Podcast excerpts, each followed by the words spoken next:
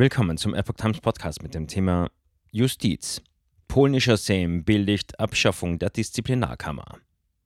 Ein Artikel von Epoch Times vom 27. Mai 2022.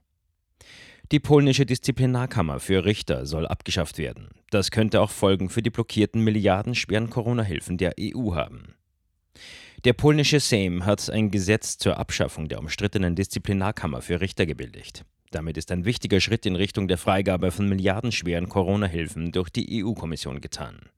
In zweiter Lesung stimmten am Donnerstag nach Angaben der Agentur PAP 231 Abgeordnete für den Entwurf, dagegen waren 208. Es gab 13 Enthaltungen. Das Gesetz geht nach der Verabschiedung im Sejm nun an die zweite Parlamentskammer, den Senat. Präsident Andrzej Duda hatte den Entwurf im Februar vorgelegt. Die Gesetzesnovelle sieht vor, die Disziplinarkammer am obersten Gerichtshof abzuschaffen. Die dort gegenwärtig tätigen Höchstrichter können in eine andere Kammer wechseln oder in den Ruhestand gehen. Anstelle der Disziplinarkammer soll eine neue Kammer für berufliche Verantwortung eingerichtet werden.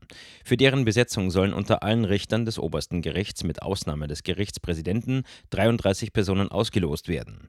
Der Staatspräsident wird aus ihnen jeweils elf Richter für eine Amtszeit von fünf Jahren auswählen. Der Entwurf sieht auch die Einführung einer Prüfung der Unparteilichkeit und Unabhängigkeit der Richter vor. Die EU hat Corona-Hilfen für Polen blockiert und will sie nur freigeben, wenn wichtige Teile der Justizreform der PIS-Regierung rückgängig gemacht werden. Dazu gehört auch die Abschaffung der Disziplinarkammer.